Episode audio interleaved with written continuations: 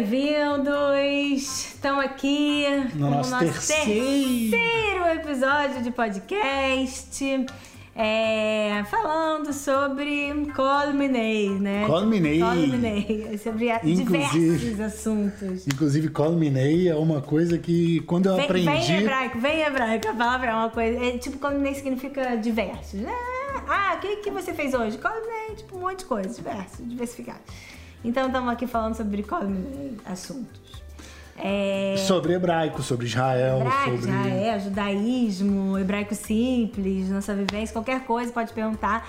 Aí a gente pediu no Instagram pra galera fazer pergunta. E chegou uma pergunta aqui E bacana. recebemos perguntas. É, recebemos perguntas. Pedimos no Stories e recebemos. É, eu quero abrir, calma. A pergunta foi de quem? Kiko. Que oi, Kiko, tudo bem? O Kiko tá ali atrás. Jimmy Gamzuletová. Pera aí. É, o Kiko vai filmar isso aqui agora, a gente respondendo. Ah, Também. pra... É.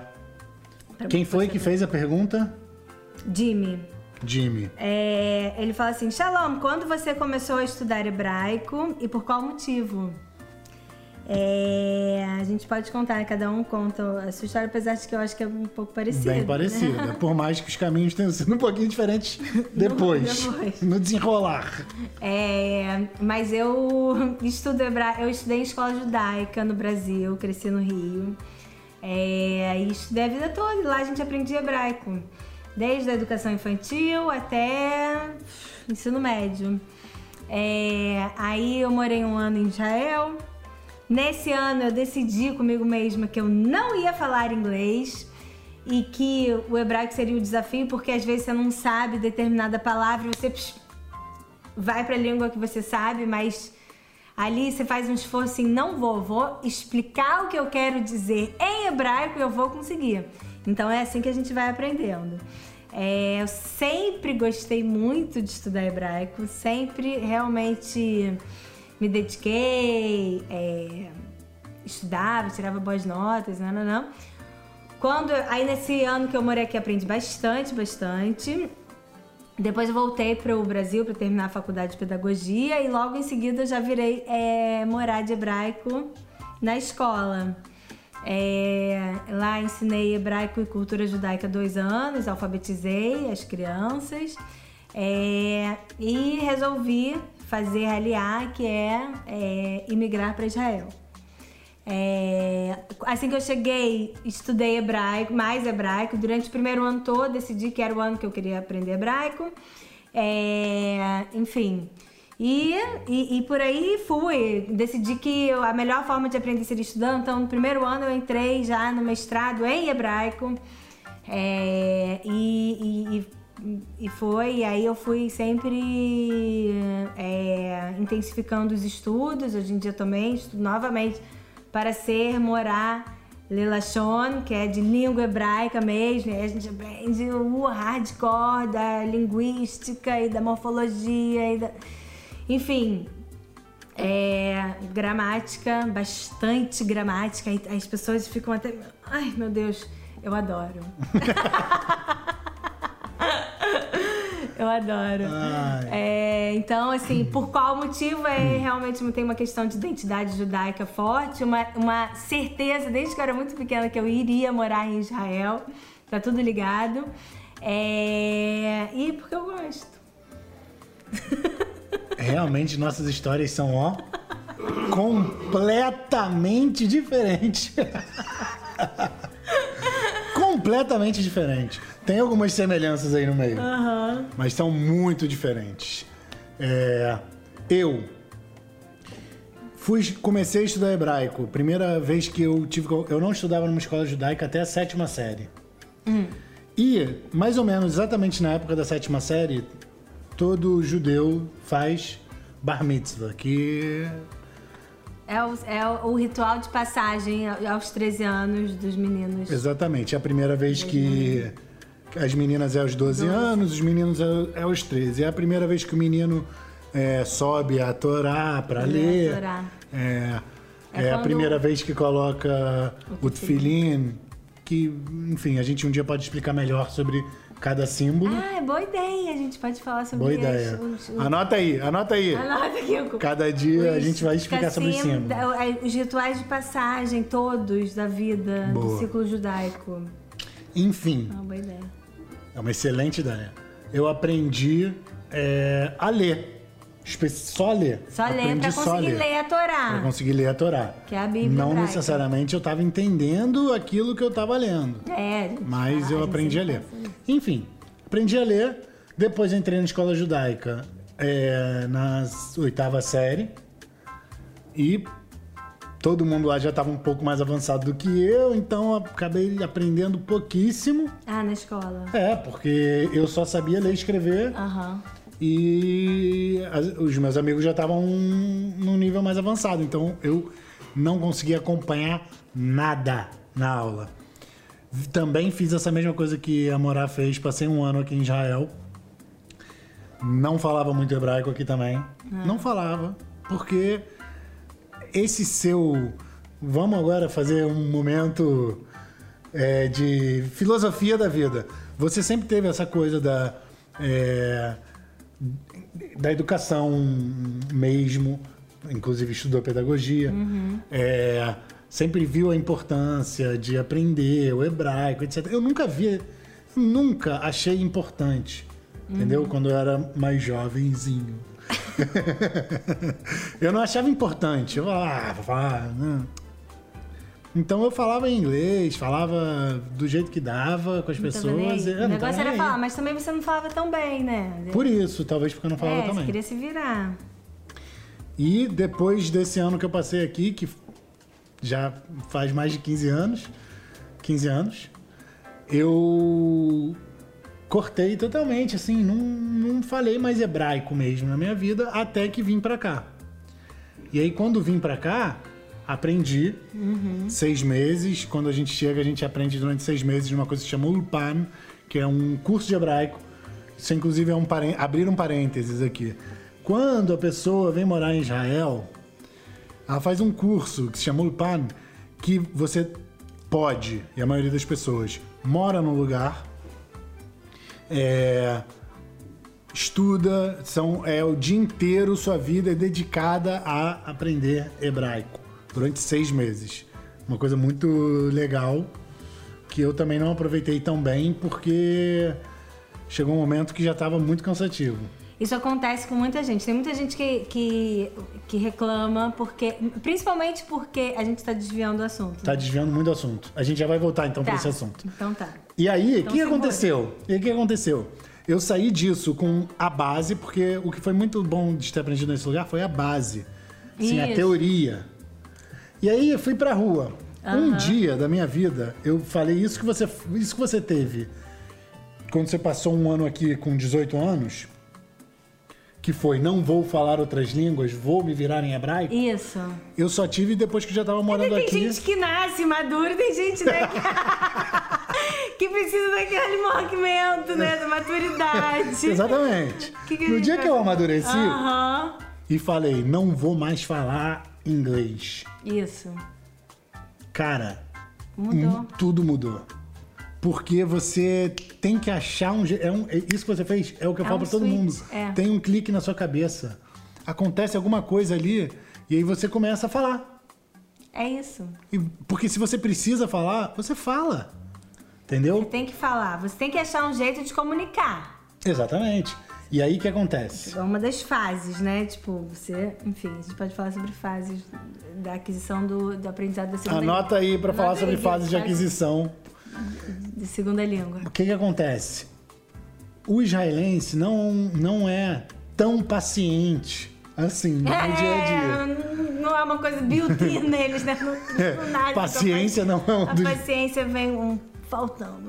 é, não é um dos maiores, é, enfim. E aí, muitas vezes, quando você chega falando aquele hebraico meio errado e respondendo pra você em inglês. Ah, Só que aí, ah, a é partir porque- desse dia, eu falei pra mim mesmo, eu falei, eu vou falar que eu não falo inglês.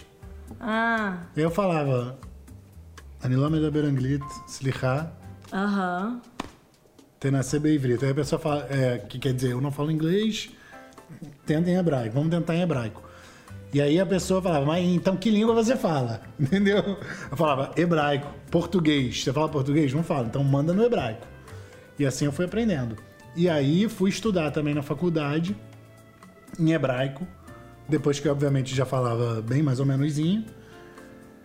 E foi muito difícil. Saí de, uma, de um dos cursos que era muito difícil de acompanhar, mas consegui.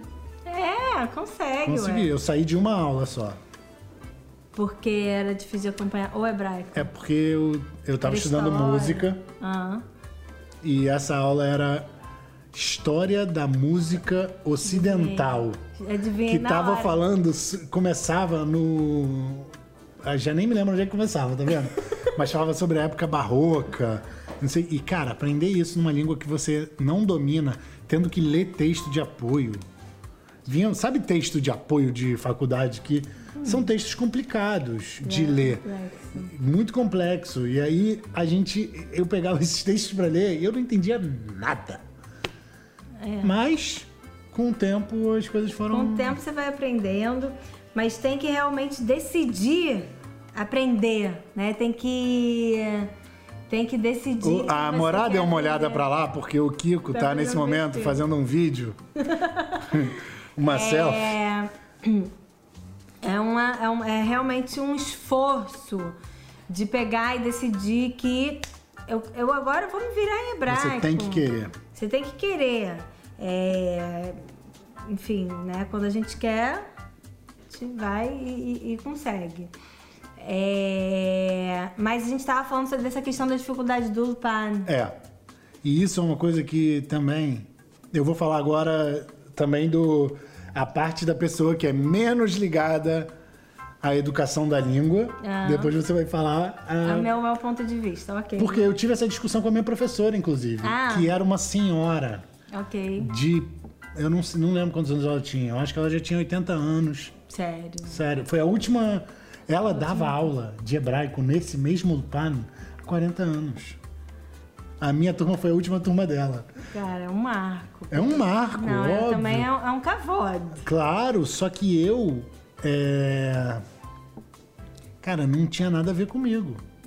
Aquilo, a- aquela maneira de ensinar. E eu não conseguia. E aí um dia ela veio conversar comigo. E eu expliquei pra ela por que que eu não tava. Por que Ai, que eu não tava fofa. indo pra aula. E aí ela, ela ficou. Nossa, ela ficou muito triste. Ai, Não, mas eu fiquei. E eu não sabia explicar na época ainda, não é culpa sua. Ai, meu Deus. Eu fiquei tentando falar assim. Situação. Que situação, foi horrível. Eu fiquei tentando falar assim, é culpa minha. Eu fiquei falando, a culpa é minha. Ah, sou eu, não é você, né? Exatamente. o problema tá comigo. Separação de É, tipo isso. Eu fiquei. fa- Mas, é- mas era verdade. Eu falei pra ela: ó, tem 30 pessoas na sala, eu sou o único que não tô conseguindo acompanhar.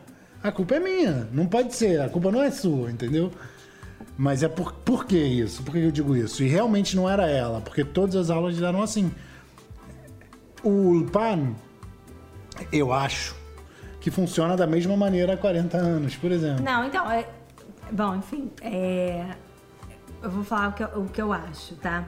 É, primeiro de tudo, é, o ponto positivo, tá? Que é realmente ensina as pessoas de uma forma que funciona, tipo, o método, isso que você falou assim, eu vim, eu aprendi ali a base. É, exatamente. Isso é tudo. E isso a gente pe- eu peguei do Lupan, a forma como eles ensinam a base da língua e adaptei para a educação à distância.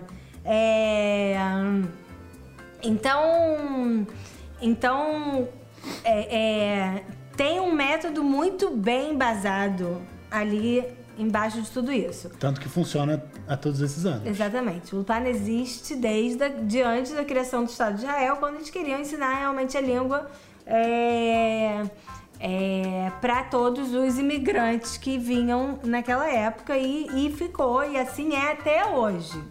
É, então, do, do ponto de vista do método e, e da formação do conteúdo, é, eu acho muito correto a forma como eles ensinam, né? Eles ensinam a base, eles te ensinam a preocupação da pessoa de falar correto. A gente está falando bastante assim do- dos erros e tal. Lá ele é, o método do PAN tende a ensinar as pessoas a língua correta e não, sei lá. Não, é, é lendo o jornal. É, é, exatamente. Não a língua assim Da né, rua. dia a dia. Então tem muita gente que critica isso, porque tem que ter também uma, um- um- uma visão funcional, né, do, do negócio. Talvez falte.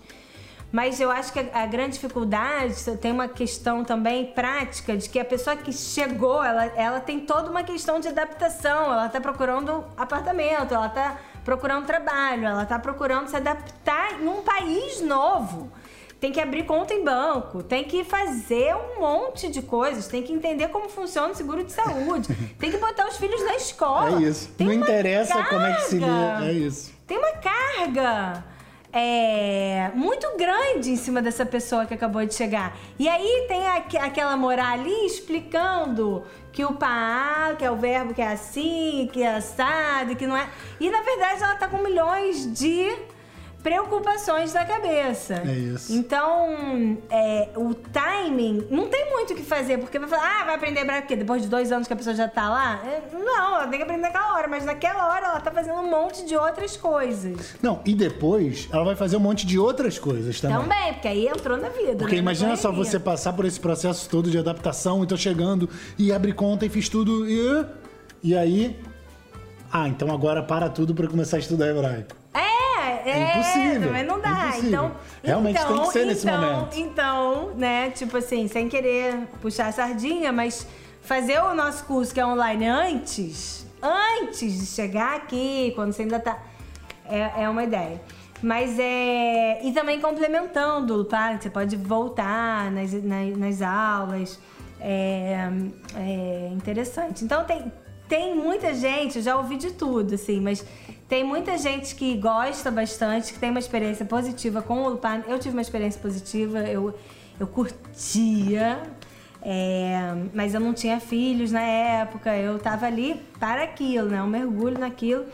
É, e tem muita gente que fala que foi uma catástrofe, que não aprendeu nada e que essas coisas que a professora. Não aprender nada eu acho impossível. Eu acho que. Pessoa- Quer dizer, óbvio que a pessoa pode não ter aprendido nada porque não foi pras Tem, aulas, são- etc. É, Porque eu perdia bastante aula também, admito. tem, tem de tudo, né? Tem, Mas tem- eu acho que as pessoas aprendem, acabam aprendendo. Acaba entrando na cabeça alguma Osmose, coisa. osmose. Osmose. Mas é mesmo. Eu juro que é, tem uma, uma osmose que acontece ali. Porque tá você num tá ambiente ouvindo o tempo todo, tá ouvindo, tá ouvindo, tá ouvindo, tá ouvindo. E aí alguma hora chega e você vê isso no meio da rua e aí um- é o clique que a gente falou antes. Algum clique faz, ei, era isso. Entendeu? Verdade. Uhum. Sim, claro. Muita questão Enfim. do ritmo também, de aprendizado de cada um também, né? E, e de ensino, É. né? Não, e também Cumprir aquilo e É, e também te- tentar botar todo mundo na mesma forma é uma coisa complicada, porque, né, você aprende de uma forma, o fulano aprende da outra, aí o ciclano... Cada um tem Aí é pra você ver como realmente a culpa era minha. Entendeu? Não é desculpa. É. A minha forma era diferente É isso. nesse caso. Enfim, Vamos lá, galera. É, acabamos de ser avisados. Que acabou Nosso tempo, ó. É... Então curtam. Foi, foi muito bacana É, esse, eu gostei desse eu também, papo. eu Foi, também, foi um legal, prazer. Foi um prazer. É, Curtam todas as nossas redes sociais, o YouTube, comentem, mandem perguntas. E é e isso até aí. a próxima.